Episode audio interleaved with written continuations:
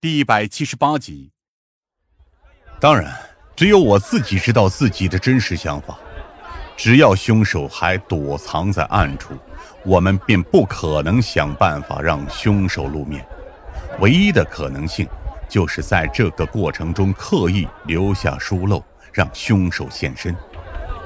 而引诱凶狠的野兽，自然是需要诱饵的。尽管如此，我的良心还是在进行着斗争。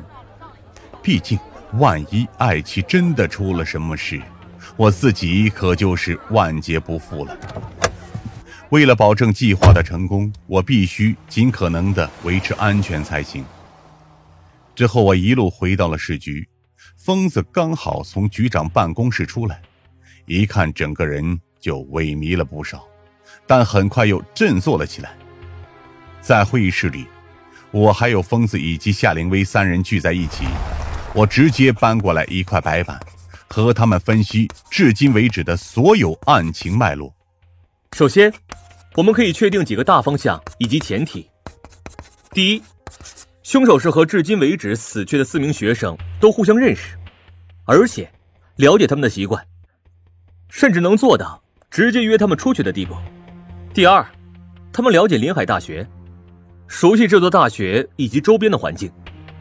第三，凶手有着较强的化学知识和药理知识，并且通过这两者先后杀害了李哲以及杨宇，同时心理素质过硬，能做到直接将赵飞分尸抛弃，同时吊死孙和。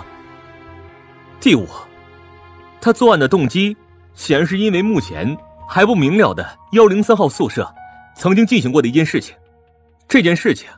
让孙和为此感到紧张和忧虑，也让杨宇预见到了自己的死亡，因此可以暂时确定，凶手属于临海大学之内，甚至可以缩小范围到政法系当中，因为只有这样的关系和距离，才能让凶手和死者如此轻易的产生联系和动机。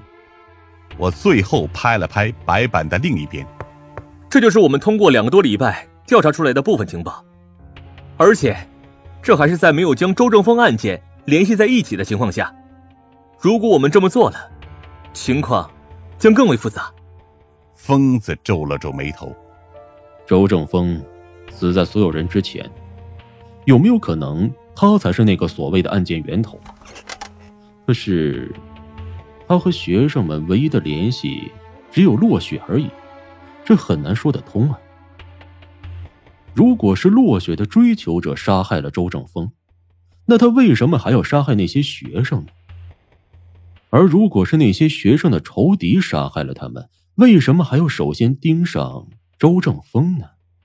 哎呀，这完全是个悖论嘛！疯子挠了挠头，哎，不知道凶手下一个目标的话，我们根本没办法做出行动，不是吗？我看时机到了，直到现在才深吸了一口气。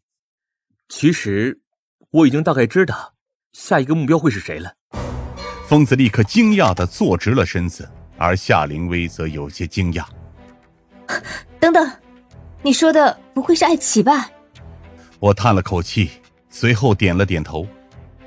唉，很遗憾，我说的确实就是他。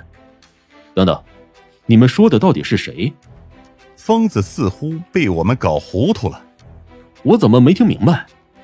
我只能将事情的大概原委告诉了疯子，而这次疯子就不是惊喜了，而是惊吓的站了起来。你找到目标了，竟然还把他留在那里？疯子有些难以置信的说道：“这不是羊入虎口吗？”我安排了一些便衣远距离监视他那里，暂时应该不会有事。我沉声说道：“关键是，疯子。”如果我们真的想把凶手引出来，我们就不能做出任何举措。疯子明白我的意思，有些不情愿的说道：“你是说，想办法让那个艾奇成为引诱凶手的诱饵，我们则在暗中设伏，想办法趁机抓住那个凶手吗？这是唯一的方法，也是万不得已的方法。”我深吸了一口气。事实上，我们就只有这一个机会而已。不成功，便承认。我原先认为说服疯子应该要花费一番功夫，想让他直接同意这个大胆的计划的话，更是要着实费一番力气。然而，疯子最后只是沉默了一阵，在纠结中沉浸了不到几分钟，便咬牙答应了我的计划。这甚至让我有些吃惊。这可不像是平时的你。如果是以前，我提出像这样的计划，你肯定想都不会想就会否认的。我现在也想直接否认。疯子看了我一眼。但我知道，我们没有时间继续拖延下去了。想要在临海大学自我封锁之前揪出那个犯人的话，这就是我们唯一的机会。唯有夏灵薇依旧对此保持着怀疑态度。可我们是在拿爱情安全做赌注，这样真的好吗？